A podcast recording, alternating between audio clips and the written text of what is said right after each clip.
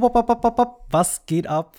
Finanzen, Brudis, äh, der Rhyme-Gott wieder am Start heute. Ähm, Ach so. Also, Wann wurde dieser Titel denn gekürt? Noch Undercover-Rapper eigentlich. Gestern. Ähm, Ach so. Äh, Willkommen zu einer neuen Folge Finanzenpolis Podcast.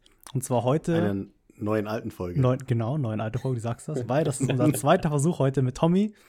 Alle, die uns auf Insta folgen, haben es mitbekommen. Wir haben das schon mal aufgenommen, versucht und äh, hatten technische Probleme. Und da wir aber so vergesslich sind, dachten wir, scheiß drauf, wir machen es einfach nochmal. Und es ist wie, als wäre es das erste Mal. Also jungfräulich. Ich habe echt vergessen, was wir aufgenommen hatten. Ja, ich glaube ich auch. Aber deswegen freue ich mich umso mehr, Tommy zum zweiten, ersten Mal hier zu haben. Äh, Tommy 25, ne? Ich bin du, ne? gestern 25 Jahre alt. Stimmt. Tatsächlich. Alles Gute Nacht zum Geburtstag. Ja. Ich fühle mich alt. Ich bin auch eigentlich 97 Jahre alt und nicht 25. Ich sehe nur jünger aus. Ja, so, so redest du auch. Ähm, aber genau, du bist Investmentbanker in London.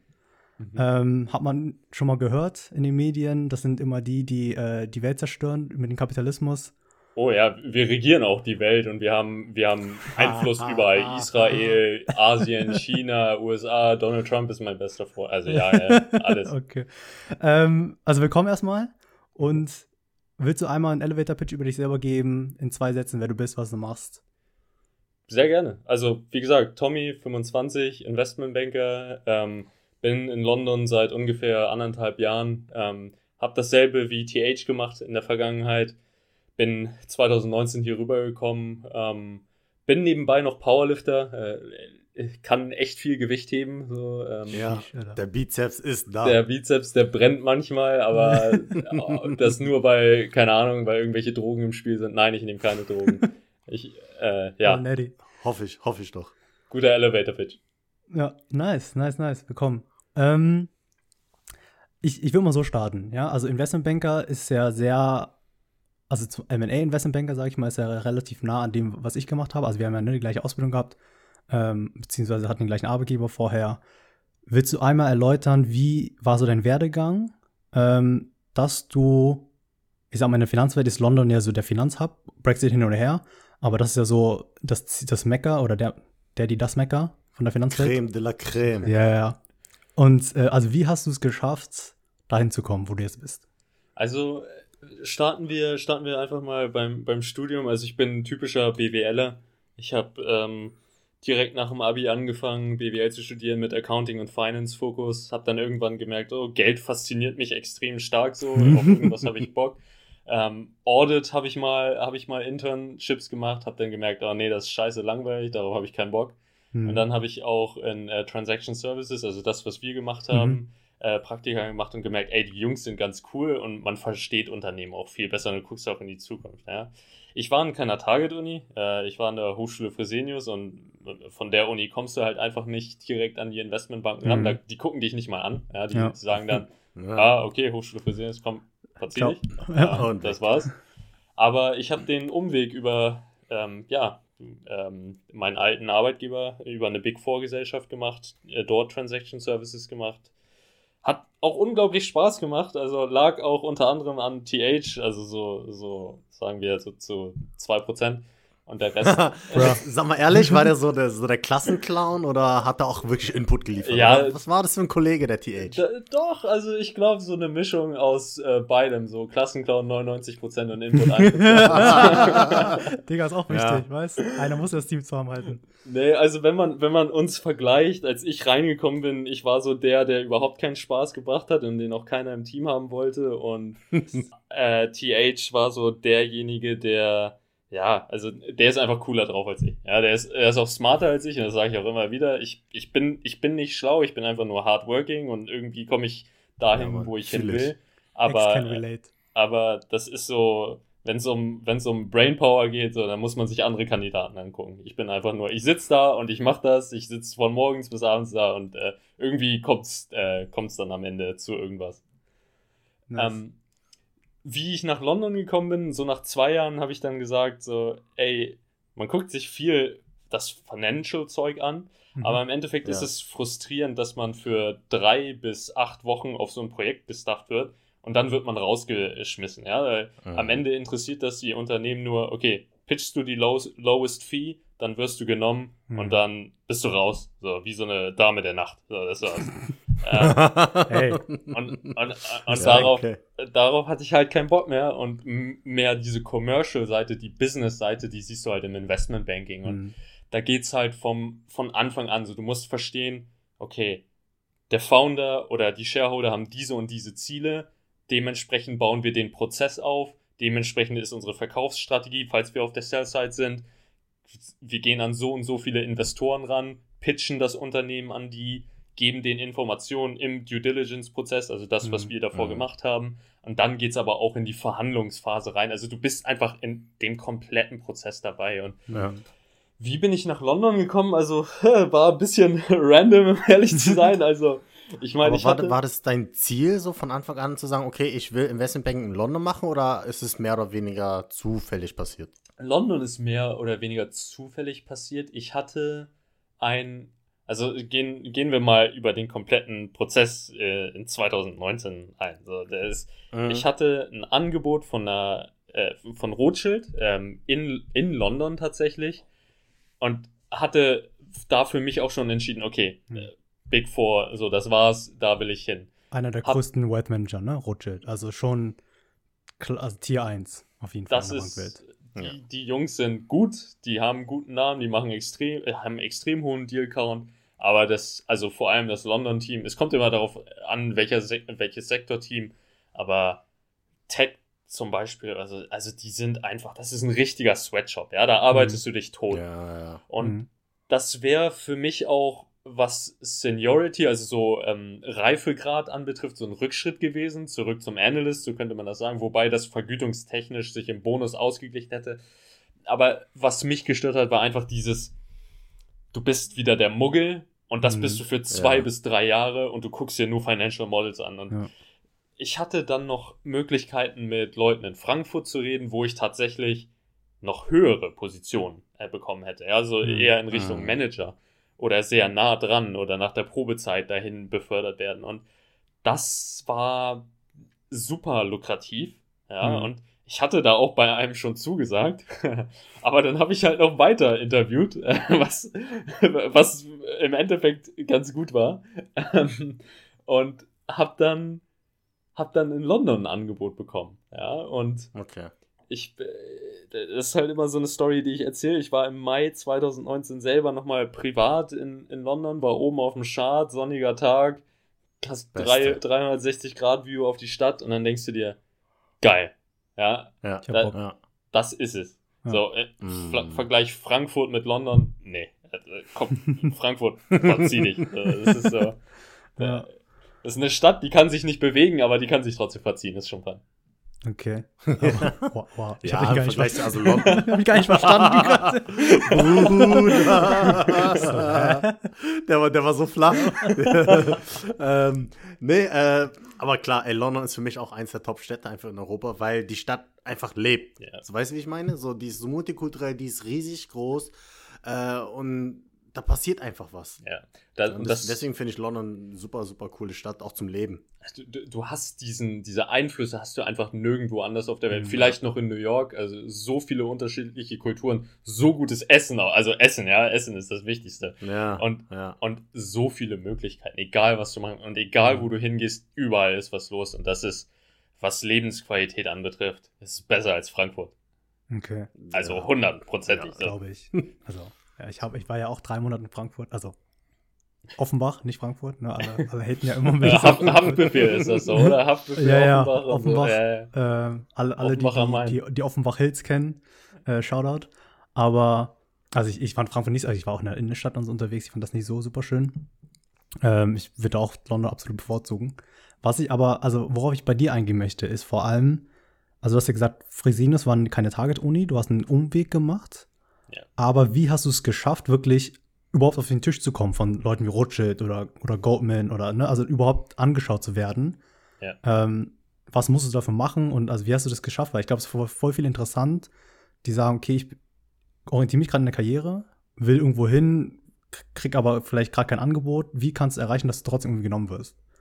Ja, gehen wir wieder zurück zum Studium. Also ich war im Endeffekt immer jemand, der viel, viel gemacht hat. Also hm. viel hm. auch hm. parallel gemacht hat. Und wenn man sich meinen Tagesablauf im Studium angeguckt hat, ich bin um vier oder fünf aufgestanden, so bin dann zu meinem Werkstudentenjob gegangen in der Wirtschaftsprüfungs-Steuerberatungsgesellschaft, mhm. hab da, keine Ahnung, Wirtschafts-, ähm, äh, hab da Abschlussprüfungsberichte und sowas durchgelesen, hab für einen der Steuerberater mit ähm, Steuerartikel ähm, äh, gedraftet und sowas und da da warst du dann bis 15, 16 Uhr von, von 6.30 Uhr, weil der Typ, mit dem ich zusammengearbeitet habe, der war bei der Bundeswehr, der war auch immer um spätestens 7 Uhr da. So, okay. weißt du, der, der, der, da hat man auch so eine Beziehung aufgebaut. Und danach bist, gehst du noch in die Uni und bist irgendwann um 22, 23 Uhr wieder zu Hause. Und das zieht sich mhm. die komplette Woche so weiter. Und dann bist du auch noch Tutor ähm, für Accounting und Controlling. Da machst du auch noch mal ein bisschen mehr. Da machst du auch am Wochenende was. Ähm, ich habe ich habe vor allem auch während, während der Arbeit, also ich bin halt so ein Verrückter, ich komme sehr früh rein, aber gleichzeitig bleibe ich bis äh, später am Abend irgendwo mhm. da. Und, äh, es ist einfach sehr, sehr viel Einsatz, den ich immer gezeigt habe. Und das, mhm. äh, ich, ich, ich werde jetzt auch nicht erzählen, ja, das ist so das Einfachste, ja, das, das macht man so. Ja. Nee, du, mhm. du hast jeden Tag, also wenn du sagen wir, du hast Samstag und Sonntag ausgeschlafen, an der Montag machst du es, am Montag fühlt sich noch gut, am Dienstag fühlt sich auch noch okay, ab Mittwoch merkst du, okay, scheiße, du schläfst nicht mehr. Hm. So, aber du machst halt trotzdem die ganze Zeit weiter und das geht halt Monate so weiter und das ist, es ist im Endeffekt Disziplin und Konstanz. So, du musst bereit sein, mehr zu machen, wenn du nicht von so einer Target-Uni kommst. Und ich bin auch der festen Überzeugung, dass du besser wirst als Leute von Target-Unis, weil das, was du lernst an der Uni, das ist überall gleich. Ja, du mhm, hast vielleicht ja. einen Dozenten, der ist ein bisschen besser als der andere, aber sobald du mehr praktische Erfahrung hast und das auch in unterschiedlichen Situationen gesehen hast, bist du einfach so viel wertvoller als alle anderen. Ähm, was. Also das, das ist so der Hustle, ne? Also das ist wirklich, wirklich, also kann man wirklich als Hustle ja. bezeichnen, weil du hast wenig geschlafen, du hast viel gearbeitet, du hast viel investiert Uni war, ich sag mal, die Ausbildung vergleichbar, vielleicht eine 8, eine 10, sag ich mal. Ja, wenn du jetzt Fresenius mit, keine Ahnung, was, äh, Goethe-Universität, Frankfurt Business School, Universität Köln-Mannheim, was auch immer. Äh, aber dadurch, dass du so viel außen drumherum noch gemacht hast, bist du mindestens gleichwertig wie einer, der an diesen Top-Elite-Uni studiert hat. Oder vielleicht, wie du sagst, nicht noch viel besser, weil du einfach die ganzen anderen Erfahrungen hast. Mhm. Ne? Und das muss man halt trotzdem nochmal zeigen, weil ja, ich meine, ja. im Endeffekt weißt du, dass du das machst, aber die mhm. Unternehmen sehen das die ja nicht. Ja? nicht. Ja. Und das ist dann am Ende auch ein bisschen Glück, dass du Leute findest, die dich vor bestimmte Personen bringen, die aber bereit sind, dann mit dir zu reden, weil dich jemand introduced hat mhm. oder sowas. Und dann, ja. wenn du im Gespräch bist, dann kannst du denen sofort sagen, ey, ich bin kein Bullshitter, ja. Mhm. Ich, ich kenne mich wirklich mit dem, mit dem Mist aus. Und dann ja. merken die auch ganz schnell, ah, okay, du bist du bist den anderen so ein bisschen voraus. So. Und mhm. dann, mhm. dann, dann hast du, dann hast du diese Möglichkeit. Aber das kommt nicht davon, dass du einfach nur auf deinem Arsch rumsitzt und dann denkst, okay, ja, äh, ich mach das. Äh, aber mhm. wird schon. Es, ja, es wird ja. schon, aber du musst halt auch was machen. Ja, ja. genau, und, genau. Und das ist so dieses, das, das ist so die Quintessenz. Du musst, du musst was machen. Also was hat dich denn so angetrieben? Ne? Weil du sagst, das war ein krasser Hasse, das, äh, du brauchst Disziplin dafür und so. Was war so dein, dein du brauchst einen intrinsischen Faktor, intrinsischen, ja, Faktor, ne? Motivationsfaktor, wo du sagst, das treibt dich, dafür gibst du Sozialleben auf, Schlaf auf. Was hat dich damals getrieben? Oder heute noch? Viele, viele Bücher und viele, viele Audiobooks hm. und Podcasts und ich bin so ein, ich bin so ein richtig disziplingetrieben. Naja, ich, ich höre mir so gerne Sachen von David Goggins oder Jocko Willink an. Das sind äh, also ehemalige Navy SEALs, ja, die stehen auch um verrückte Zeiten auf. Ja. David Goggins, Ultramarathonläufer, hat sein Knie zerstört, ist trotzdem weitergelaufen, hat sich in die Hose gemacht, ist trotzdem weitergelaufen. So, das ist so. Disgusting. Das ist. ja, ich, ich meine, das sind kranke Typen, ja, und ja. auf dieses Level kommt man niemals hin. Aber wenn du dir diese Stories anhörst, dann musst du dein eigenes Leben einfach mal in Perspektive setzen. Und dann verstehst mhm. du, du beschwerst dich über Dinge im Leben, die sind irrelevant. Ja, ich meine, ja, wir können uns, wir, wir, wollen uns immer wieder über unser Leben beschweren, aber denk mal, geh mal 5000 Kilometer irgendwo weiter in Afrika, da verhungern die gerade, ja.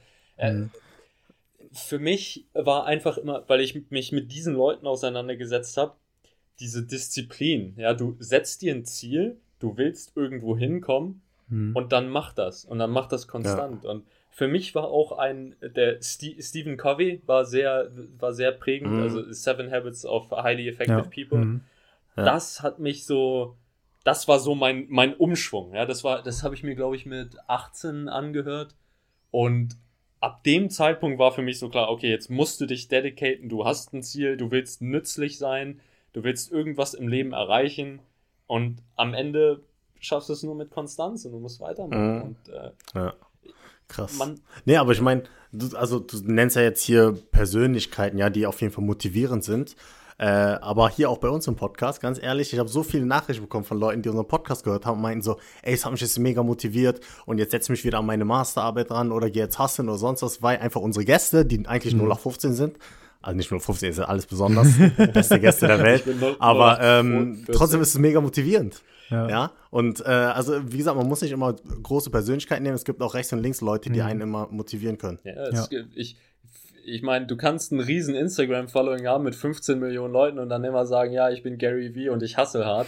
Aber es gibt auch, aber es gibt auch Leute, die sind ein bisschen undercover unterwegs und die werden auch, ähm, die werden auch undercover-Millionär. So, ja. Das ist, ja, ja, das darf man nicht vergessen. Definitiv. Ja, aber super, ich glaube, super beeindruckend, oder? Also das, was du sagst, diese Selbstdisziplin, klar kann man das immer sagen und sagen, ja, ich will mich selbst disziplinieren und ne, ich will das machen. Mhm. Ist was anderes, das wirklich zu leben und also wirklich über Jahre hinweg das zu leben. Ne? Also du hast jetzt von der Unizeit äh, erzählt, ich habe das persönlich mitbekommen bei dir während der Arbeit, hast du für den GMAT gelernt, damit du, also du, ne, du wolltest ja einen Master machen an der, äh, an der Ivy League, brauchtest dafür einen GMAT und hast halt irgendwie anderthalb Jahre deines Urlaubs dafür geopfert und morgens und abends, um für diesen Gmod zu lernen, ja. den du am Ende gar nicht mehr gebraucht hast. So, ne, also richtig dumm. Tja. Drop mal, wie, viel, wie viele Punkte hast du gemacht im Gmod? 27, also 720. Alter Schwede. 720. Ähm, für die, die es nicht kennen, ich weiß gar nicht, was die Maximalpunktzahl war. 800. Aber okay, das hört sich jetzt an, als wäre der vor der Loser, weil äh, ungefähr nur 90 Prozent geschafft. Asian Parenting. Aber was 720? Sieb ja, das hat 720 Punkte bedeutet übersetzt äh, was für ein Quantil? Ähm, 94 Percentile, also ich gehöre zu 6 Prozent der Besten. Der Welt. Ja, 6 Prozent der Besten der Welt, die jemals den GMAT gemacht haben äh, ist mit 720 Punkten. Ich glaube, Harvard ist ungefähr so 700, ne, die, die magische Grenze, oh, wo man sagt, okay. Ja, das, das, ja also ich glaube, ne? der durchschnittliche Harvard-Student äh, hat mittlerweile 720. Also die Krass. würden mich angucken, Echt? aber danach würden sie sich auch denken, nee, Tommy, der ist dumm, den will ich nicht.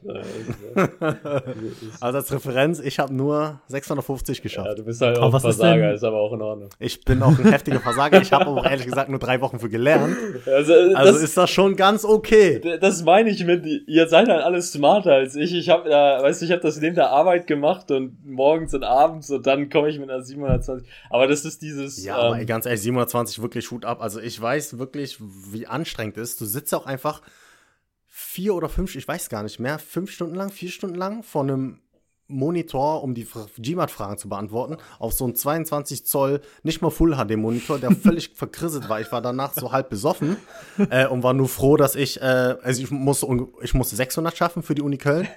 Deswegen war mein Anreiz jetzt auch nicht okay. Ich hätte locker die 720 ja, geschafft. Easy. Ja, also hätte ich mal ja. dreieinhalb, vier Wochen gelernt. Easy, aber naja, du hast den Test Fall. ja auch entworfen eigentlich. Also das ist mir auch mit, mit, mitgestaltet, genau. Nee, aber jetzt wirklich 27. Also Leute, falls ihr es nicht wisst, 27 Punkte. Tommy hat einen krassen Wert geschafft. Ja, das, das ist nicht so leicht zu schaffen. Von daher auch Respekt ja, dafür. Aber es gibt Leute, die haben auch 790 geschafft. Diese, ja, die sind aber, die haben, weißt du, das sind ja auch keine Menschen mehr, das sind Roboter. Also, also ich bin auch einer, aber halt nur so ein halber. aber ein, so ein, halber. ein gefällter Roboter. Ein dummer, Roboter. bin, Roboter mit technischen Ich, ich habe eine, eine Hirnzelle. So, das, ist mein, das ist mein Flaw. Ich aber, sollte aber keine Hirnzelle haben. Diese aber eine, die geht richtig ab. Die, die geht richtig ab, aber die funktioniert auch nicht immer. Das ist das Problem. Richtung. Manchmal geht die nach links, manchmal nach rechts und manchmal feuert da gar nichts und das ist dann halt immer. Oh Mann. Aber, aber ähm, TH, das, was du angesprochen hast mit dem, mit dem Sacrifice, und das ist halt, mhm. ich glaube, das ist halt das, was ähm, dann, was einem auch bewusst sein muss, wenn man so viel macht und so viel ah. dedicated, das bedeutet dann auch, dass du nicht dass du nicht unbedingt feiern gehst oder dass hm. du dich nicht immer mit deinen Freunden triffst oder äh, du bist dann halt in vielen Situationen nicht dabei, weil dir muss klar sein, du hast Prioritäten und du musst hm. deine Zeit für diese Dinge priorisieren. Und wenn du, hm. keine Ahnung, am Freitagabend nochmal ausgehst, äh, gehst trinken, hast dein Hangover am Samstag und eigentlich sollst du dann auch lernen oder mhm. sollst weiterarbeiten, geht nicht. Ja, kannst dich mhm. nicht fokussieren und dann hast du auch keine Lust drauf. Und da, im Endeffekt bedeutet das, dass du diese Möglichkeiten verlierst. Und ähm, ich meine, du, du wirst es ja selber kennen, als ich, als ich angefangen habe im Berufsleben, da war ich viel mehr Roboter, ja. Da war hm. ich so mhm. überhaupt kein, noch mehr, überhaupt kein Spaßmensch. So, ich bin, ich meine, jetzt bin ich so der Semi-Roboter, so Cyborg oder sowas. Aber, aber davor war ich halt so, keine Ahnung, so ein rostiger, weiß ich nicht, Tesla-Prototyp oder so. Ja? aber jetzt mal ganz ehrlich, du bist 25 Jahre alt, du bist jetzt eineinhalb Jahre in London im Investmentbanking, bist sozusagen, was, was Banking anbelangt, so wirklich in der Creme de la Creme, top notch, ja. Äh, schaffen auch nicht viele, ja. ja. muss man dazu auch nochmal sagen. Und ich sag mal so, dir wurde nicht alles in die Wege gelegt, du hattest nicht von Anfang an irgendwie eine Ausbildung an einer Uni, wo du eigentlich nur ein CV hinschicken musst und die laden dich ein, sondern du hast halt wirklich drumherum gearbeitet. Von daher hat sich schon irgendwie gelohnt. Bereust du das? Oder du sagst, hey, irgendwie, ich hätte vielleicht hier und da zurückschrauben sollen, mehr socialisen sollen oder sonst was. Oder sagst du, nee, das hat sich alles gelohnt, ich bin da, wo ich bin, aus einem gewissen Grund und äh, das gefällt mir da, wo ich bin. Ja? Ich muss sogar ehrlich sagen, dass ich glaube, dass mein Ansatz nicht das Schlechteste war. Weil mhm. ich war eigentlich, und das kann man vielleicht auch re retrospektiv sagen, ich bin eigentlich jemand, der ziemlich social ist und mhm. ich kann mit Menschen ganz okay. Ja, manche werden mhm. sagen, ich bin, ich bin blöd, manche werden sagen, ich bin okay. So, aber keiner wird sagen, ich bin gut. ähm, und ich denke, dass mir das geholfen hat, weil ich vor allem der Fachidiot geworden bin. Mhm. Aber mhm. jetzt kann ich auch mit Menschen ganz okay. Und mhm. das zeigt sich jetzt vor allem, ich lerne so viele interessante Leute, egal ob es im Gym ist, egal ob ich die irgendwo auf der Straße kennenlerne. Also ich, ich bin ein offener Kerl, ich spreche mit den Leuten und dann kommst mhm. du ins Gespräch und sagst, ja, ich mache hier und da Investmentbanking in dem Bereich. So, oh ja, äh, ich mache das auch da, ich bin der Founder von dem Private Equity Fund. Ich habe einen Founder von einem Hedge Fund kennengelernt. Ich habe äh, hab den Sohn von ähm, von einem der äh, Tata-Tochterunternehmen kennengelernt, so Milliardär ja, und sonst. Also, das hm. ist so, das hat auch was mit London zu tun. Ähm, mhm, das, das ist einfach, weil hier jeder ist. Aber das, das hilft mir schon, dass ich mein, mein Fachgebiet kenne und jetzt auch mal nicht so sehr auf, äh, ja, äh, nur, keine Ahnung, äh, ich stehe auf und dann gehe ich da hin und dann, ja, mhm. sondern ich sage auch mal mhm. Hallo. Da, danke. Bei, bei, Tschüss bist du noch nicht angekommen. Nee, nee, Erstmal tschüss ist, Hallo, tschüss Hallo reicht schon zu viel. Weil dann erwarten also, die Leute was von, von, dir. Das, nee, das kann ich nicht bringen. Okay, krass. Ach, geil. Ähm, okay, und dann, ich glaube, ein Punkt, den ich wirklich noch, also weil ich finde an sich London mega interessant und so und dass du das alles geschafft hast, aber ich will wirklich zeigen, was für einen Weg du ge genommen hast, der nicht selbstverständlich war. Ähm, und vor allem dieser Aspekt, den du mir immer erzählt hast, dieser Networking-Aspekt. Also du hast ja teilweise wirklich random Leuten auf LinkedIn geschrieben und gesagt, lass mal Kaffee trinken. Ja. Und, und daraus hat sich ja teilweise was, was ergeben. daraus ergibt sich immer noch viel. Also, und das ist auch, ich, ich werde das auch, also das ist so wahrscheinlich der größte Tipp, äh, den, den, den man heute bekommt. LinkedIn Premium und Leute anschreiben ja. und einfach mal sagen, was du willst und einfach mhm. mal nach einem Gespräch suchen. Das ist so wertvoll, weil Manche Leute werden dir einfach nicht antworten, weil die super mhm. busy sind. Die sehen das und denken sich dann, oh nee, ich muss was anderes machen.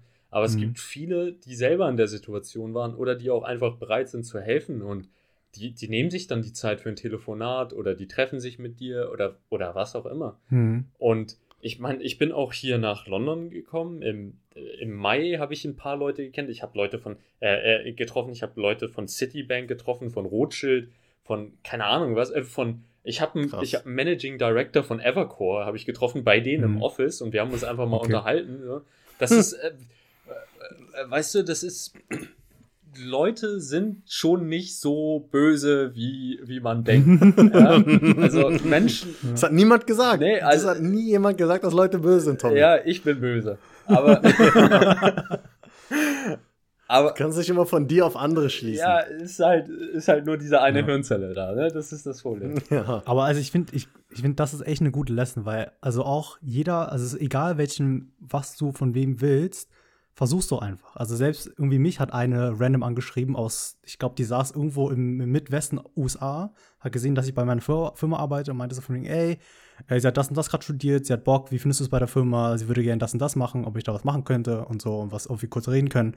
Und dann, keine Ahnung, ich habe, wir haben, keine Ahnung, vielleicht 10, 20 Minuten hin und her geschrieben hat sich schnell ergeben, so dass es nicht das ist, was sie sucht, oder beziehungsweise ich nicht hm. die Person bin, weil, also sie wollte halt ins, Oper ins Operational bei uns und so und ich meinte, ja, kann ich dazu nicht viel erzählen, ich bin leider zu High-Level unterwegs. Aber. Oh, sorry, ich bin zu High-Level. Du musst da mit meinem Fußball sprechen. ja, das, du, was du machst, keine Ahnung, was die machen da unten. ähm, Spaß. Ne? Jeder, jeder äh, Mitarbeiter ist von uns Link, LinkedIn ist so das Tinder für Professionals. Ist, ist es wirklich. Ey, ich ich wollte ich wollt gerade sagen, ohne Scheiß. Ich sag so, ey, Tommy, du bist ganz anders unterwegs. Ne? Du holst dir LinkedIn Premium, andere holen sich Tinder Premium.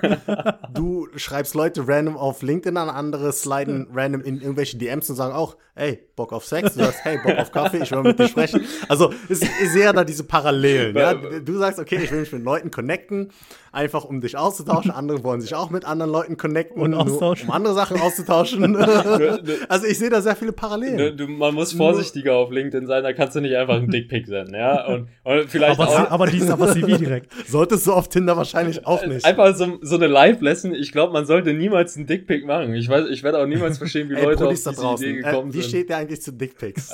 Also, also ich, ich weiß nicht, ich bin keine Frau, aber wenn ich eine Frau wäre und ich würde so ein Bild bekommen und ich würde darauf gucken, dann würde ich nicht denken, wow, geil. Äh, das ist so, richtig, so ja. nice, ey. Boah. Boah, ey. Ja, weiß ich nicht. Rudi, sag mal, sag, bitte, ey, das würde mich so interessieren.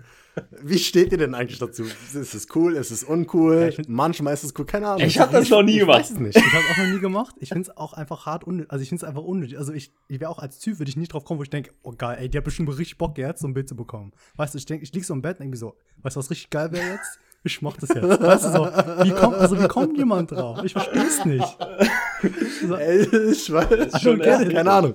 Er, erklärt es uns, Brudis, bitte. Also, Klärt uns ey, auf. Ey, ich habe mich mit vielen über das unterhalten, ja? Und jeder Einzelne sagt, Digga, wir wollen das nicht sehen. Das ist, das ist absoluter Bullshit. Wir verstehen selber nicht, was, was, was die Jungs sich denken. Also, kein, kein Mädel will das sehen kein, vielleicht irgendwelche verrückten Mongos, die genau auch nur, auch nur eine Hirnzelle haben wie ich, ja. Aber ich würde mich nicht mal darüber freuen. Aber ich bin keine Frau, das ist das Problem. Aber es ist 2020, I can identify as a woman, if I want. genau. Aber also, das ist, hört sich irgendwie so banal an, aber irgendwie ist es ähnlich, ja. Klar, zwei komplett, äh, komplett unterschiedliche Plattformen, komplett andere Ziele, aber warum kannst du auf Tinder Leute anschreiben? Aber nicht auf LinkedIn. Ne? Mhm. Wenn du eine Person interessant findest, warum auch immer, ja, wenn du mehr was von ihr lernen willst, dich einfach austauschen mhm. möchtest, keine Ahnung, warum, dann mach das doch einfach. Also ich finde LinkedIn auch super, super, äh, eine super geile Plattform mittlerweile. Also die haben jetzt auch Stories und so, habt ihr es ja, gesehen? Ja, ja. Äh, also LinkedIn wird abgehen, ich sag's euch. Das ist, das ich glaube, Facebook wird LinkedIn kaufen bald. Puh, Microsoft mhm. hatte ja, ne? Ja, ja, aber. Ja, genau, Microsoft hatte auch. Äh, ich bin gespannt, wo, wo die Reise hingeht. Aber weil ich sehe das als wahnsinnig interessante Plattform. Ja. Ne? Einerseits, um sein eigenes Profil updated zu halten, mhm. aber auch einfach zum Vernetzen. Netzwerk, ja. Also ja, dieses Netzwerk, was du auf äh, LinkedIn dir aufbauen kannst, ist unglaublich wertvoll. Und vielleicht, also Ex, genau das, was du angesprochen hast, so dieses Warum nicht einfach anschreiben. Das ist ja immer diese Fear of Rejection und das ist ja genau das gleiche mit genau. Frauen oder mit irgendwelchen Leuten, die du nicht kennst.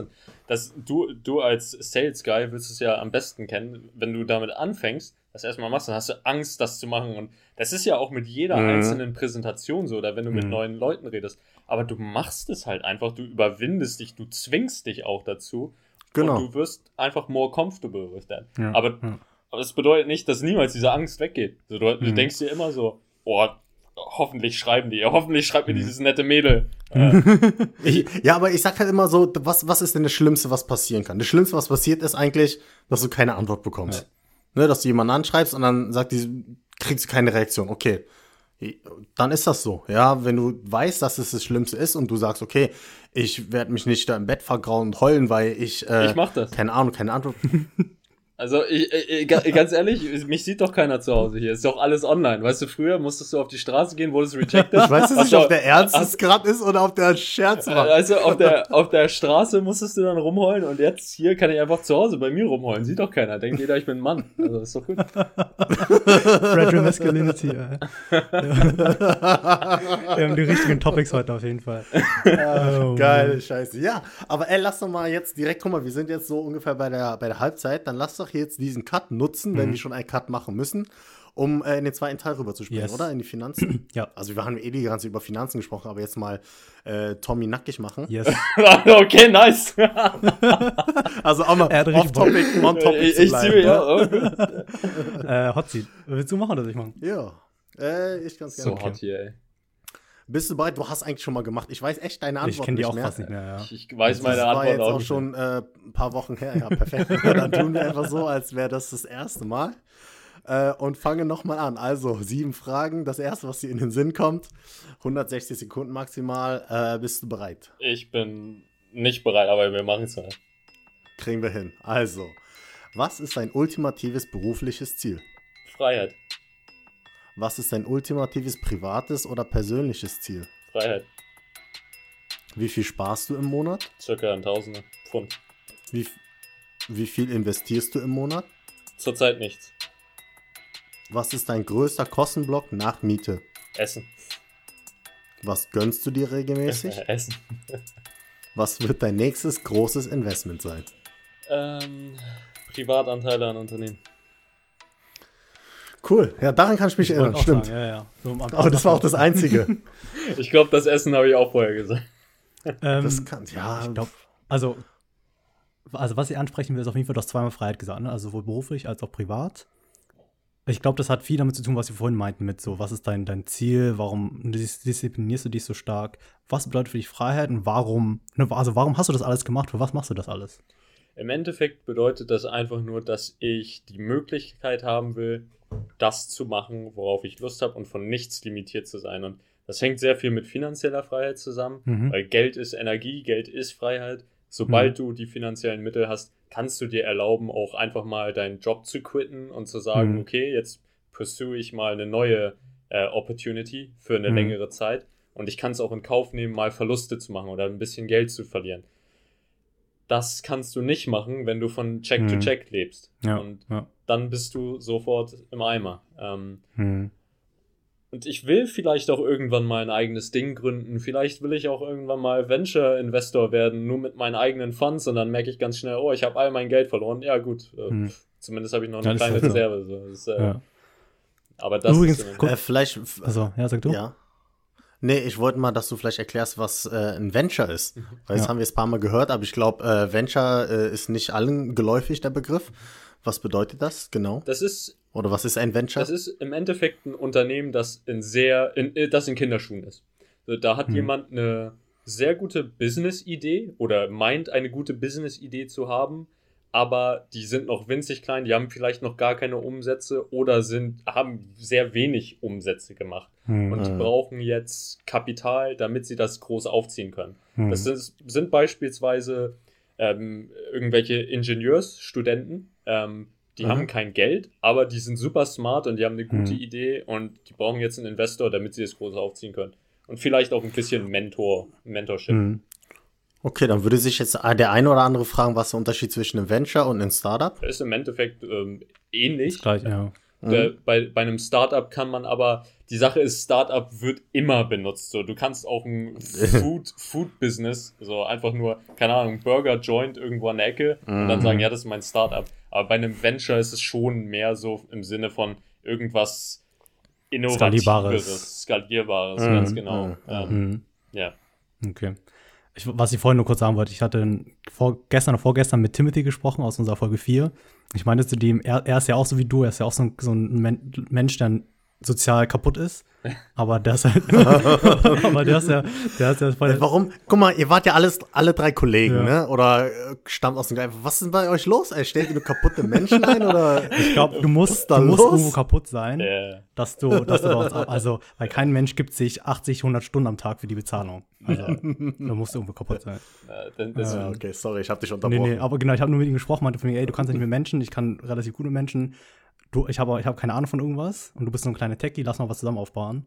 Und äh, der hat auch Bock drauf gehabt. Also ich glaube, man, man braucht sowas, weißt du? Dann hast du ein kleines Venture und dann kann Tommy mit seinem massigen Gehalt aus London in uns investieren. So schließt sich der Kreis. Weißt? Das, das ist, das? Auch, das ist auch das Ziel so, weil am Ende sind das die besten Investments meiner Meinung nach. So, du kannst es immer in Einzelaktien oder in Fonds oder sonst was investieren, aber sobald du Möglichkeiten hast, Privatkapital zu geben, ja, das mhm. Risiko ist auch immer ein bisschen höher und es ist nicht so liquide ja. Wie, ja. wie eine Einzelaktie, aber das, der, das, das ähm, Renditepotenzial ist so viel mhm. höher.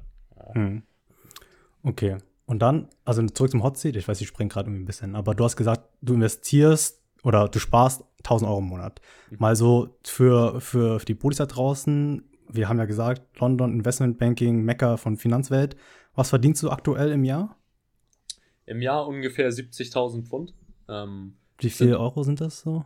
Äh, so 77 bis 80, je nachdem, okay. wie der Wechselkurs gerade ist. Ja. Das ist fix und dann. Oder Plus kriegst Bonus, du noch einen Bonus? Bonus. Ähm, Bonus ist zwischen 50 bis 100 Prozent. Ich hätte. Also, also, wir haben jetzt in diesem Jahr nicht vollen Bonus bekommen, mhm. aber wahrscheinlich zum Dezember hin ähm, hätte ich 100 Prozent bekommen, also dann das Doppelte. Also, also 160.000. Ja, ist, äh, ist nett. Mit, mit, mit 25. Es äh, läuft. Schicht, Junge, Alter. Läuft. Wer braucht ein soziales Leben? Ja. Ganz ehrlich. Ey, er kuschelt abends mit seinen äh, Goldbarren im Bett, Alter. Ich, ich heul einfach. Okay, Goldbarren vielleicht ein bisschen hart. ja, er heult, aber egal. Kannst hier die 100er Pfundscheine nehmen und dann sich die Tränen davon abtropfen. Du, es gibt ja bald kein Bargeld mehr. Ich mach das einfach mit meiner Amex. Das ist fein. Äh, ah, okay. nice, nice. Okay. Amex habe ich auch, aber die gehört meiner Firma. Du hast ja nur die grüne, oder nicht? Ich habe nur die grüne, ja. Kannst du nicht mal die goldene auf den Tisch legen? Äh, Obwohl die goldene nee. ist ja auch nur also Business. Soll ich die mal rausholen? Ah, das können die sowieso nee. nicht. Okay, aber. Wir können das ja in Instagram einblenden. So. Einfach so zensiert über deine Augen, deine äh, Amex halt. Ich, ich höre mich voll wie so der arrogante Arsch, ach, was auch immer an. Ja, ist, ach du, damit muss man leben, wenn man in unseren Podcast kommt. Ich bin ja auch ein abgefuckter Vertriebler, der seine Seele verkauft ja, hat. Ja. Und TH ist ein Freigeist, der irgendwas mit Marketing und Medien ja, Sieht auch aus wie ein Hobo, ey, so ein richtiger Obdachloser. ja, echt. Alter, wenn die mich, Bruder, schneid dir mal die Haare. Ich gehe morgen, ich gehe morgen. Ja, ich muss, okay. ja, hier, Shoutout an Fadi äh, von meinem Friseursalon. Ich muss ihn nochmal morgen anrufen. Freshen Cut, kompletten Spitz, weißt All, Alles Gute, Fadi. Ja. Ähm, okay, aber. Äh, an dieser Stelle will ich auch nochmal äh, Shoutout an meinen Friseur aus Berlin. äh, Shoutout an Carmelo, dem Sizilianer hier äh, Paddington Street. Der ist gut. Den mag okay. Also mein, mein Boy ist Musti. Äh, übrigens, Musti, wenn du das hörst, du hast ja gesagt, du willst mal vorbeikommen. Ich nehme dich beim Wort. Ne? Irgendwann mal kommst du noch in unsere Podcast-Folge. Ich hätte schon richtig Bock drauf. Ähm, es, gibt noch, es gibt noch Yuri, der redet nicht. Der, der oh Mann. Der kommt einfach rein, du kommst einfach rein, er schneit einfach, redet gar nichts, sagst so, okay. Das Einzige, was er sagt, ist, er, er hält dann den Spiegel hoch und dann sagt er zu mir, One final okay. touch. Und ich so, ja, okay. Mach dein Ding, Bro. Go for it. Oh Mann, ey, ich, wir können aber nicht on topics äh, bleiben heute. Aber, ey, aber ich, ich finde schon richtig witzig. Eig eigentlich ist auch schon Bedtime, ne? Das muss man auch bedenken. Ja, es ist ziemlich spät heute schon. Aber, hä, warum? Du schläfst doch nur vier Stunden, du gehst erst um zwei schlafen, wir haben noch vier Stunden. ja, ich stehe aber auch um drei auf, also. ja, okay. ähm, äh, ich weiß ja, wo sind wir stehen geblieben? Hier kosten, hier, also, also erstmal 160.000 ist schon krank, aber wenn man ja. sagt zum Beispiel, also du verdienst 70.000 bis 80.000 fix und der Bonus kommt erst am Ende. Das heißt, du kriegst irgendwie am Ende des Jahres kriegst du einen riesen Geldschwall, wo du nicht weißt, was du damit machen sollst. Ja. Aber daher kommt natürlich auch, dass du im Monat nur, Anführungsstriche, 1000 Euro sparen kannst, ne, weil du halt durch London hohe Lebenshaltungskosten hast. Ja. Ähm, also, ja, was, was, wie viel zahlt man so dafür ja, Miete? Ich fragen. Die, die Miete, also in Summe wären es mhm. 3000, aber ich teile das durch zwei mit meiner Schwester, also mhm. 1500. Also in Euro 1600, 1700 mhm. oder sowas. Ähm, wenn es um weitere Kostenblöcke geht, also Essen ist bei mir so zwischen 4, 4 bis 5, eigentlich im Durchschnitt so 400. Dann hat man halt noch weitere Sachen wie, also Ähm, 1000, 1500 Miete, das ist nur Miete. Ja, da kommt noch Strom dazu, da kommt noch Gas dazu, da kommt Mhm. noch Internet dazu. Dann hast du noch, ähm, keine Ahnung, an, LinkedIn Premium hast du, ähm, Tinder Premium. Tinder Premium hast du, Spotify, alle Dating-Apps natürlich, ja. Ähm, und dann hast du auch noch ähm, Barber. und sowas. Achso. Ja. Ja. Äh, Deine Hooker hast du auch im Monat, weißt du, dass du Ja, auf die ja. Straße gehst. Ist halt Man, man kennt's. Normaler Lifestyle, ne, vom Londoner Banker. so in meinem Haushaltsbuch habe ich so ein Line-Item drinstehen, da steht so äh, Fun. Da kannst du halt selber interpretieren, wofür das ist. Okay. Alles, alles klar. Al- Alright. Ja, wenn man kein Also Sozialleben Hooker, hat. also mit Hooker meinst du äh, Shisha, ne? Jetzt nicht äh, eine Prostituierte Nein, oder. äh, auf gar keinen Also- Fall. Ich bin, ich bin, ich bin eine Prostituierte. ja, verka du ich hab- verkaufst dein ich hab eigenes mich- See Leben, deine Du, Seele. ich habe mich letztens mit jemandem aus dem Private Equity unterhalten und der meinte auch so, ja, als Investmentbanker prostituierst du dich auch eigentlich auch nur rum. So, du willst, guckst auch nur nach guten Unternehmen und dann hier, ja, ich kann dein Unternehmen für den und den Wert verkaufen. Oh ja, geil, so, dich finde ich gut, dich will ich. So, nice. Also, das mache ich. You heard it here first. Private Equity ist eigentlich wie Prostitution. Äh, Ist genau das Gleiche. äh, Na, äh, Banker. Private so, Equity Bank- ist, so, so. ist so der Zuhälter. Ah, okay. Ah, Ach ah, so. okay. Ja, so, sorry. Okay. Jetzt habe ich es verstanden. Wow. ähm, schon wieder auf Topic. Mann. ähm, also, okay, genau. Du sparst 1000 Euro im Monat. Was machst du mit diesen 1000 Euro? Zu- Investi also, du hast gesagt, du investierst nichts gerade, ne? Zurzeit nicht, also das war genauso wie bei TJ. Ähm, ich bin ich bin relativ glücklich rausgegangen, um ehrlich zu sein, aber auch Hm. äh, aus, dem, au- aus dem Aktienmarkt. Also das, worin, worin ich meistens ähm, investiere, sind Einzelaktien. Der Grund war einfach nur, dass mir schon Ende 2019 klar war, dass ich mein Geld in andere Vehikel reinstecken kann. Und das Mhm. ist das, was ich vorhin angesprochen habe mit Anteilen an Privatunternehmen. So, äh, das, diese Möglichkeit hast du beispielsweise, wenn du ins Private Equity gehst und dir Co-Investments erlaubt werden. Hm. Und das bedeutet einfach nur, dass du dein eigenes Geld auch in die Unternehmen reinsetzt, die du als Firma Fonds kaufst. Hm. kaufst. Ja, so, und da kriegst du dann auch deine Returns, wenn du nach drei, fünf Jahren oder sowas Mhm. verkaufst. Und Okay, jetzt mal als Erklärung, was ist dann der Unterschied, wenn du in eine Firma direkt investierst, in Private Equity Fonds, im, im Vergleich zu jetzt einer Einzelaktie, sag ich mal. Ja, wo siehst du den Unterschied oder kannst du es erläutern? so, Private Equity ist privates Eigenkapital. Der, Mhm. Die breite Masse kann da nicht investieren. Hm. Der, auf dem Aktienmarkt kann jeder sich ein Depot eröffnen und an einem gelisteten Unternehmen Anteile kaufen. Mhm. Das ist wirklich nur für eine bestimmte Gruppe an Menschen, die diesem Fonds Geld geben und Anteile geben. Und das Renditepotenzial ist in solchen Fällen meistens sehr viel höher, weil diese Private Equity Funds dann dafür sorgen, dass dieses Unternehmen komplett, also wirklich wächst, vielleicht umstrukturiert wird, Kostenstruktur wird gesenkt, Topline wird ge gewachsen Mhm. und dann hast du so ein großes Wachstum erreicht nach fünf Jahren, dass du es teuer verkaufen kannst. Das heißt, da machst du dann nicht einfach nur einen Kursgewinn von, keine Ahnung, 10% oder sowas, sondern machst du einen Gewinn von, keine Ahnung, 50% plus manchmal. Hm. ja. Es kommt auch, Hm. Bedeutet, es kommt auch auf sorry, die bedeutet Industrie aber auch, dass. Mhm, aber das heißt, dass du dann auch deutlich mehr reinstecken musst. Ne? Also du kannst nicht sagen, okay, ich habe hier 50 100 Euro. Über, ich schmeiß es mal rein, sondern da musst du schon ordentlich äh, was mitbringen. Da, also da gibt es meistens so gewisse Hürden, dass die Mhm. sagen, okay, mindestens 10.000 oder sowas ähm, Mhm. musst du schon mitbringen. Aber da bist du, also mit 10.000 bist du ein winziger Shareholder, ja. Ja, ja. Ich meine, Ja, ja, da, ja. da sind manche Pension Funds dabei, die geben dir, wenn du einen großen Fund, Fund hast, die geben dir 200 Millionen. Hm. Ja. Das ist Aber also ich glaube, das ist halt dieses, diese Art von Investment, das hatten wir, glaube ich, noch nie im Podcast. Das ist was ganz Besonderes. Das kann halt, wie Tommy gerade meinte, kann halt nicht jeder machen. Und was ich halt total interessant an den Sachen finde, ist, mit Aktien kannst du halt nur, wie du sagst, an gelisteten Unternehmen ne, ähm, investieren.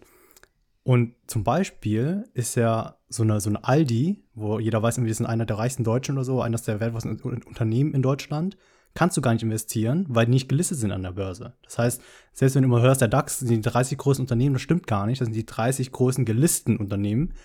Das gibt auf der Welt äh, etliche Unternehmen, die gar nicht gelistet sind, die deutlich größer sind als irgendwelche gelisteten. Und da kommst du halt als Privatanleger gar nicht ran. Da kommst du nur über entweder Private Equity ran oder Family Offices oder halt auch ein bisschen unfair, ne? Die Reichen werden reicher, weil dann so Opportunitäten kommen und so wir kleinen Bauern unten können halt irgendwie nur Tesla Calls machen und so.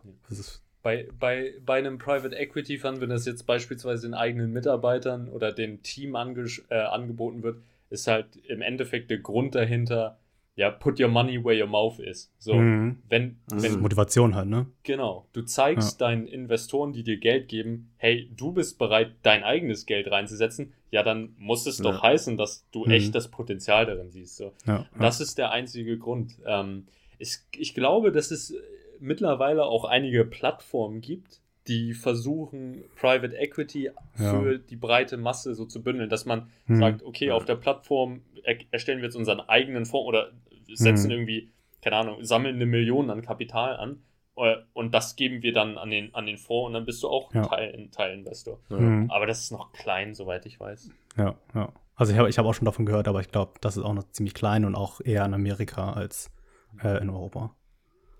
Ja. Mhm. Also davon jetzt abgesehen, dass niemand das machen kann, was du vorhast. Das heißt, bringt uns eigentlich gar nicht in den Podcast, was wir vorher gesprochen haben. Ja, aber vielleicht mal für, wie, wie kann man, wie kommt man denn in die Möglichkeit oder in die Situation, investieren zu können? Ja, weil ich meine, wenn Tommy schafft, warum sollten sich andere auch nicht schaffen? Also es gibt Investmentbanken, die sowas machen, mhm. ähm, ja. die, die, die das dann auch mit anbieten und sagen, hey, wir verkaufen hier ein Unternehmen und mhm. wir wollen auch unser eigenes Geld mit reinstecken. Wir bieten euch als Käufer an, dass wir auch mit einsteigen. Also das geht auch, aber das musst du mit dem Käufer dann, ähm, mit dem Käufer dann vereinbaren. Wo das viel häufiger der Fall ist, ist tatsächlich in Private Equity. Also du bist einer der Mitarbeiter in so einem Fonds. Du mhm. hast dir das mhm. Unternehmen angeguckt, du hast die Risiken angeguckt, du bist durch den Due Diligence-Prozess gegangen und jetzt geht es darum, das Geld reinzustecken und da wird dann gesagt, okay, 5% der Anteile an dem Unternehmen, die geben wir euch als ähm, äh, General Partner, in, in, in, also dem Manager äh, des Fonds. Ähm, oder vielleicht auch mehr, ja, ne, je nachdem, wie viel äh, bereitgestellt wird. Aber man muss halt schon ja. in dieser Industrie drin sein. Hm. Das ist meistens der Fall. Und wenn du jetzt sagst, jemand, der nicht in dieser Industrie drin ist, we also wem würdest also wie hast du früher investiert, also wenn du es noch nicht konntest? Also du oh. hast ja auch in Einzelaktien investiert und so oh, ja. erzählt. Ich bin großer, großer Fan von Einzelaktien gewesen. Äh, also bin ich auch immer noch, ja. So ist es ja nicht. Ja. Also ich bin, ich bin Fan von, keine Ahnung. Ich bin, okay. Gibt viele Unternehmen, die interessant sind. Ich bin Fan von Nestle und sowas, ja. Manche werden sagen, oh ja, nee, äh, die, die rauben, die nehmen allen das Wasser weg und sowas. Hey, das ist ein Global Consumer Goods Unternehmen, so die, ja. die sorgen halt dafür, dass wir unser Essen haben und sonst was. Mhm. Die, die sorgen schon dafür, dass es uns gut geht, ja. Mhm. Ähm, da gibt es keine große Rendite, weil das ist ein, das ist ein Consumer Goods Unternehmen. Da, das mhm. ist nicht spannend, das ist nicht sexy wie Tesla. So, mhm. aber die geben dir eine gute Dividende und dann hast du mhm. deinen Cashflow jede, jedes Jahr. Das ist ganz nett. Mhm. Ähm, solche Unternehmen, ich war auch mal in Daimler investiert, weil ich mir dachte, ja, okay, Daimler ist cool und nette Autos und so. Bin dann aber auch nach drei Jahren oder sowas rausgegangen, habe dann, weil ich mir einfach auch eingestanden habe, so, nee, Autos werden in der Zukunft nicht mehr so wichtig sein. Also hm. ich bin, ich bin jemand, ich gucke mir Unternehmen an, ähm, mache gar keine große Aktienanalyse mehr von im Sinne von, okay, ich mache jetzt eine DCF oder ich gucke mir jetzt ganz viele Comparable Companies an, sondern worauf ich gucke, ist halt, kann dieses Unternehmen Problem lösen? So sehe ich einen Nutzen für dieses Unternehmen? Mag ich mhm. das Management-Team und mag ich die Strategie? Und wenn ja, okay, dann stecke ich ein bisschen Geld rein. Aber manchmal ist man mhm. auch opportunistisch und sagt, ja, okay, ich stecke jetzt Geld in die Deutsche Bank rein, weil, keine Ahnung, kosten jetzt nur noch einen Euro und äh, entweder kosten die gleich gar nichts mehr oder die gehen wieder hoch. Ist halt ein Zock, oder, ne? Ein bisschen. Ja, ist halt, äh, ja. muss man halt für sich für, für sich sehen. Also es gibt sichere Sachen, sowas wie Nestle, Unilever oder keine Ahnung was, was wirklich niemals weggehen wird, weil die mhm. Leute werden sich immer noch bei, keine Ahnung, Ben Jerry's, Unilever. So. Mhm. Du kannst mir nicht erzählen, dass die Leute aufhören, Ben Jerry's zu kaufen. Selbst in der Krise nicht, ja. Äh, hm. Lock ah. Lockdown, Lockdown 15. Wenn die Leute 15 Pfund zunehmen während des ersten Lockdowns, dann kannst du mir nicht erzählen, dass sie keinen Ben Jerry's gekauft haben. Ja. Werbung. oder Langnese oder äh, äh, Heißcremesorte. Hängen das. Ähm, aber also ich, ich finde es voll interessant, dass, dass du das ansprichst, ne? weil viele, also auch, auch TJ, mit dem wir gesprochen haben, der sagt, er liest extrem viel über Aktien und so, er beschäftigt sich sehr viel damit. Und ich bin absoluter, also erst, ich mache das gerne, aber ich bin absoluter Gegner davon, äh, deine eigene Aktienanalyse zu machen, weil ich denke, du hast, du ja. kannst nie, also du hast immer einen Informationsmangel, Defizit, der Defizit gegenüber ja. anderen. Also es gibt, es gibt ja, ne, ja, wenn alle, die alle die BWL studiert haben, Theorie des vollkommenen Marktes und so ist Bullshit. Ja, es gibt keinen vollkommenen Markt, niemand hat immer vollkommene Informationszugänge. Und ich habe gestern oder vorgestern Artikel gelesen, dass in 2019 ähm, haben die Experiment gemacht, dass die Schimpansen genommen haben, die mit einem Dart-Pfeil Aktien ge also gepickt haben. Und die haben die besten Hedgefondsmanager der Welt um 1,6 Prozent ge äh, geschlagen. Und ja. allein das da kann ich auch sagen, weißt du, du hast Riesenfonds mit 10.000 Analysten, so eine Tommys, die denken, die, sind, die können alles analysieren. Ja, ich und dann bin kein da, Analyst, Mann. Ja, so, sorry, aber sorry, ne, die Investmentbank Analysts. Und dann stellst du halt irgendwie drei Trafen dahin, die die Dartpfeile werfen. Dann kannst du mich erzählen, so, dass, dass du, kleiner Dulli, mit deinem äh, 65 Mbit Internetanschluss äh, irgendwie ge geile Aktienanalysen machen kannst. Also du. Na, langfristig. Ich finde das ein bisschen erschreckend, dass du weißt, dass ich jetzt äh, maximal 62 Mbit Internetanschluss habe. Also das ist schon ein bisschen. Weiß nicht, was für ein Research. Doch, haben wir gemerkt, weil das Video gerade mega geruckelt hat, deswegen. nee, aber da, das, ja. was du auch ansprichst, so, ja, Schimpansen und sowas, deswegen sage ich, ja, hab nur eine Hirnzelle, weil dann bist du besser. Ja, also, aber es ist wirklich so, oder? Also, ja, Brudis da draußen. Einfach blind irgendwelche Aktien kaufen, wird schon schief gehen.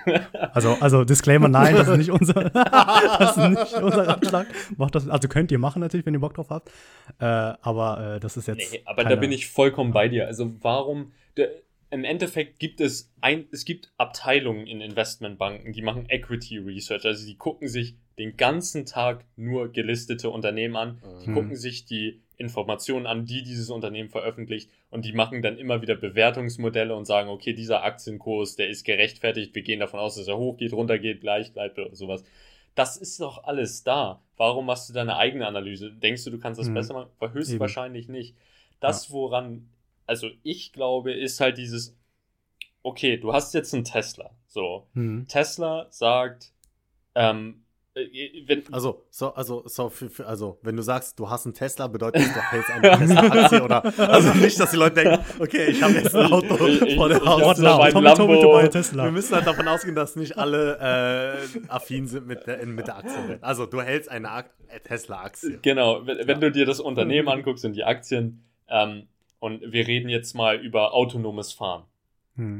So, ein Elon Musk hat, glaube ich, auch gesagt, ähm, so distracted driving, also abgelenktes Fahren, das wird nicht weggehen. Weil wir mhm. haben jetzt Smartphones und sowas und du kannst den Leuten sagen, ja, leg dein Handy weg, aber, und das, ich meine, guck, fahr mal auf der Straße und guck dich um. So, du wirst immer jemanden finden, der an der Ampel auf sein Handy guckt und dann mhm. nicht rechtzeitig losfährt. So. Ja.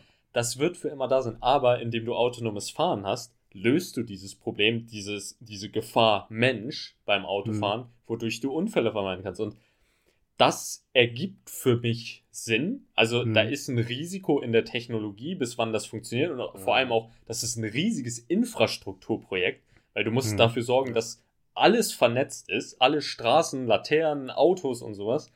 Aber diese Idee dahinter, mhm. das ist für mich okay. Da will jemand was Weltbewegendes machen und da könnte ich mein Geld reinstecken. Das, mhm. die Sache ist, dass dieser Weg dahin zu kommen, ist so weit weg mhm. und deswegen ist das Risikoprofil auch höher. Das heißt, wenn du in Tesla investierst, dann sieht es vielleicht zurzeit so aus, als würde es äh, ziemlich schnell steigen, weil alle so viel Hoffnung haben. Aber es kann auch mhm. sein, dass die am Ende nicht der Vorreiter sind im autonomen mhm. Fahren, dass es bessere gibt. Vielleicht kommt auch Daimler ja. wieder und sagt, hey, wir sind jetzt Verkehrsinfrastruktur ja. und so. Aber wenn. Das fände ich gut. genau, wir haben nicht auch Daimler. Ich warte, bis die Daimler-Aktie wieder sind steigt. Seit Jahren tiefrot. Aber, ähm, also, was, was würdest du jetzt jemandem empfehlen, der jetzt sagt, ey, ich habe jetzt keine Ahnung, Firma X gefunden, ich, ich glaube an die mm, und ich werde eine Aktie da kaufen? Also, wie wäre deine Empfehlung, äh, das da vorzugehen und wie wäre deine andere Strategie für, für den Menschen?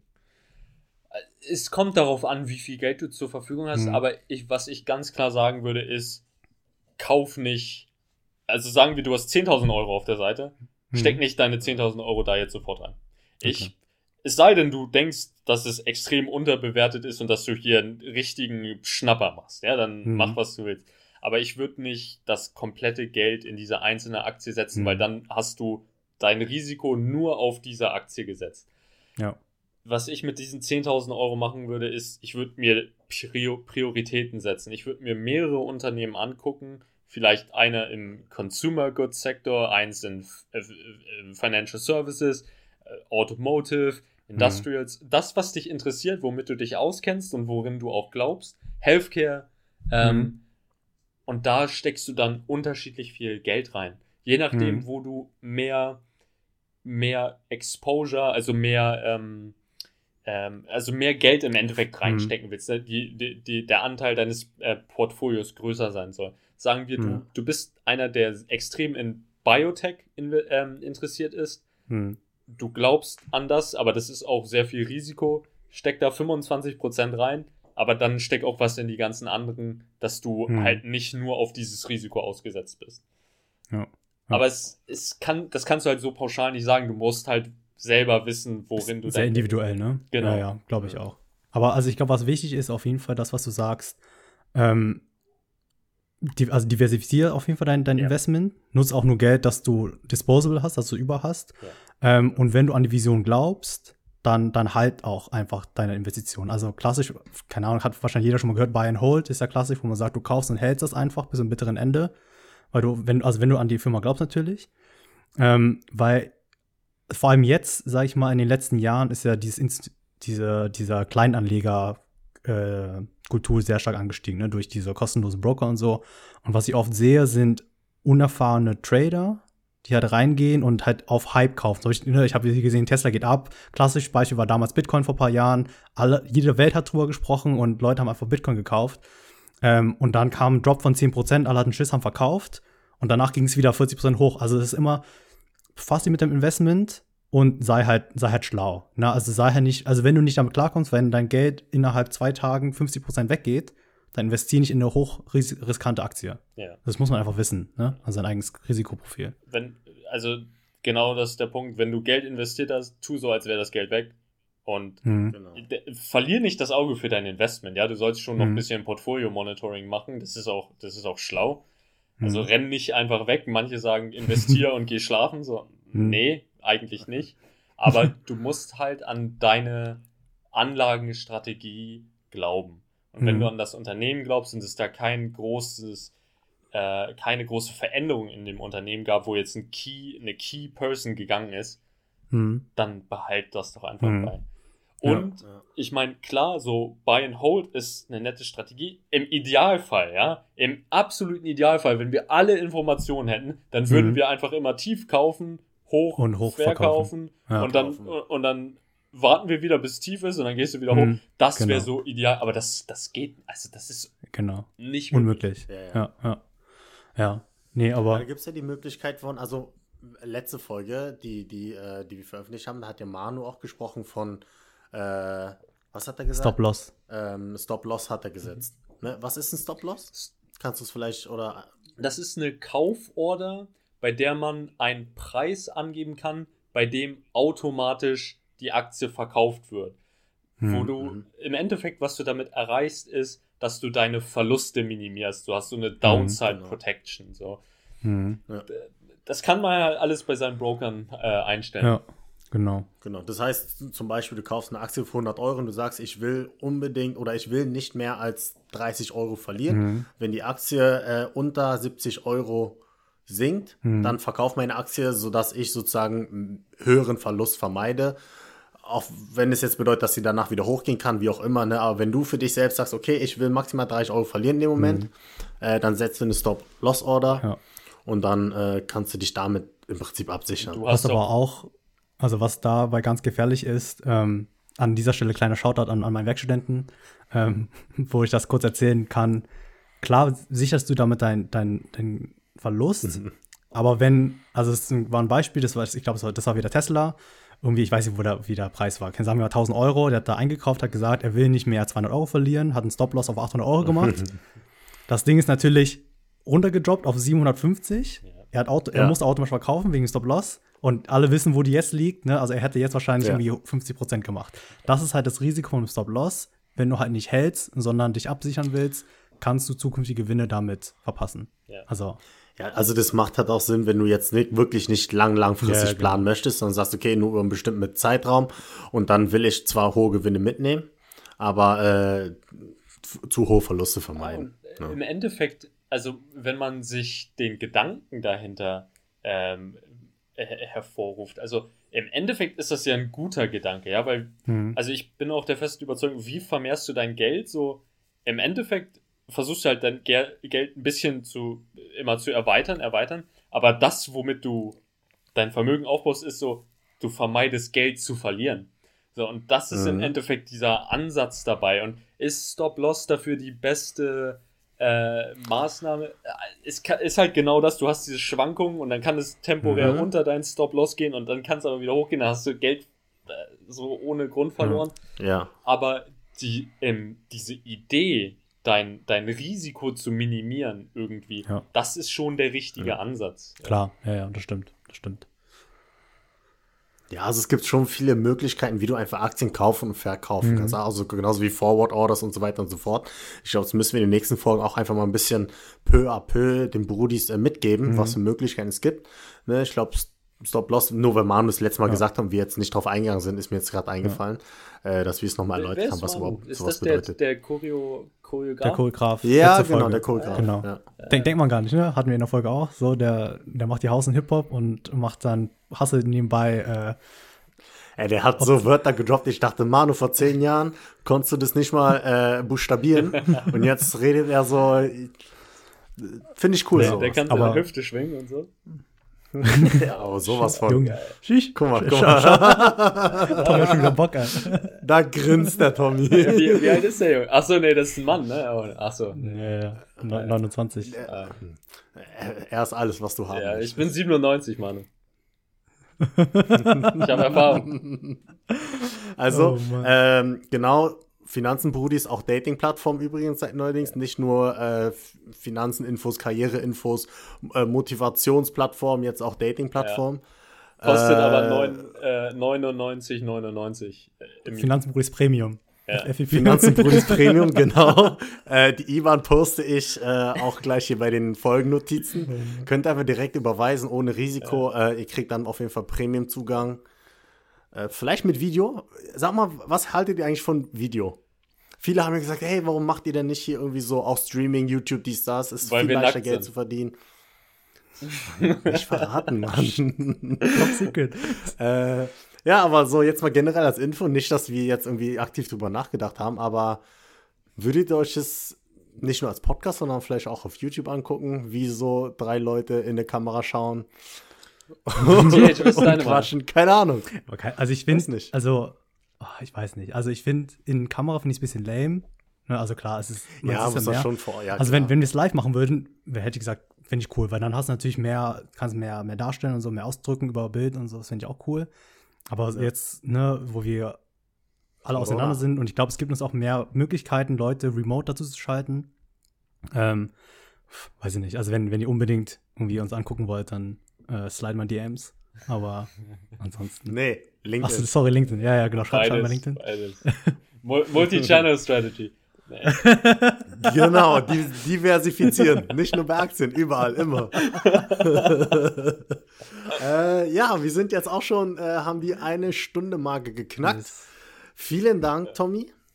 War eine sehr unterhaltsame Folge. Ich weiß gar nicht, ob die Folge besser war oder die erste Folge, die wir aufgenommen haben. Ich habe keine Ahnung. Beide ein bisschen andere Dynamiken, ich glaube vom Inhalt her, aber haben wir, haben wir einen ähnlichen Output rausbekommen. Ich hoffe, alle haben jetzt auch Aufnehmen gedrückt. Ich hoffe auch. ja.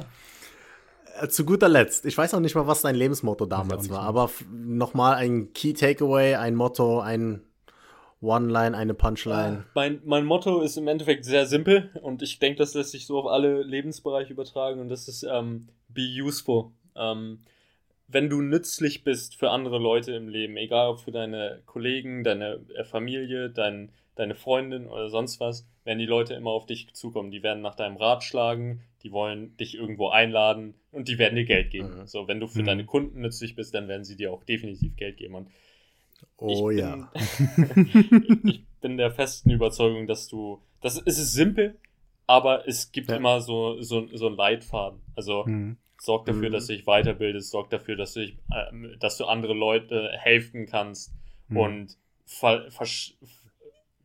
gib dein Ohr auch mal zu diesen Leuten. Ja? Hör denen mhm. zu. Ja. Und dann, dann kommst du schon. Es kommt weit. immer alles zurück irgendwie. Ja, ja. ja. Mhm. Cool. Sehr schön. Nicht schlecht. Dann vielen Dank, Tommy. Äh, zweites, erste Mal hier im Finanzbudis Podcast. Wenn, wenn ihr Tommy nochmal hören wollt, schreibt uns gerne. Vielleicht machen wir nochmal einen zweiten Part. Wir hatten jetzt vermehrt gehört von Leuten, dass sie vereinzelt Gäste nochmal hören wollen, ähm, weil sie auch mehr Fragen haben oder andere Themen hören wollen. Äh, wir sind immer offen. Folgt uns auf Finanzenbrudis auf Instagram. Da könnt ihr uns mit allem erreichen und äh, könnt uns alles schreiben, was ihr wollt.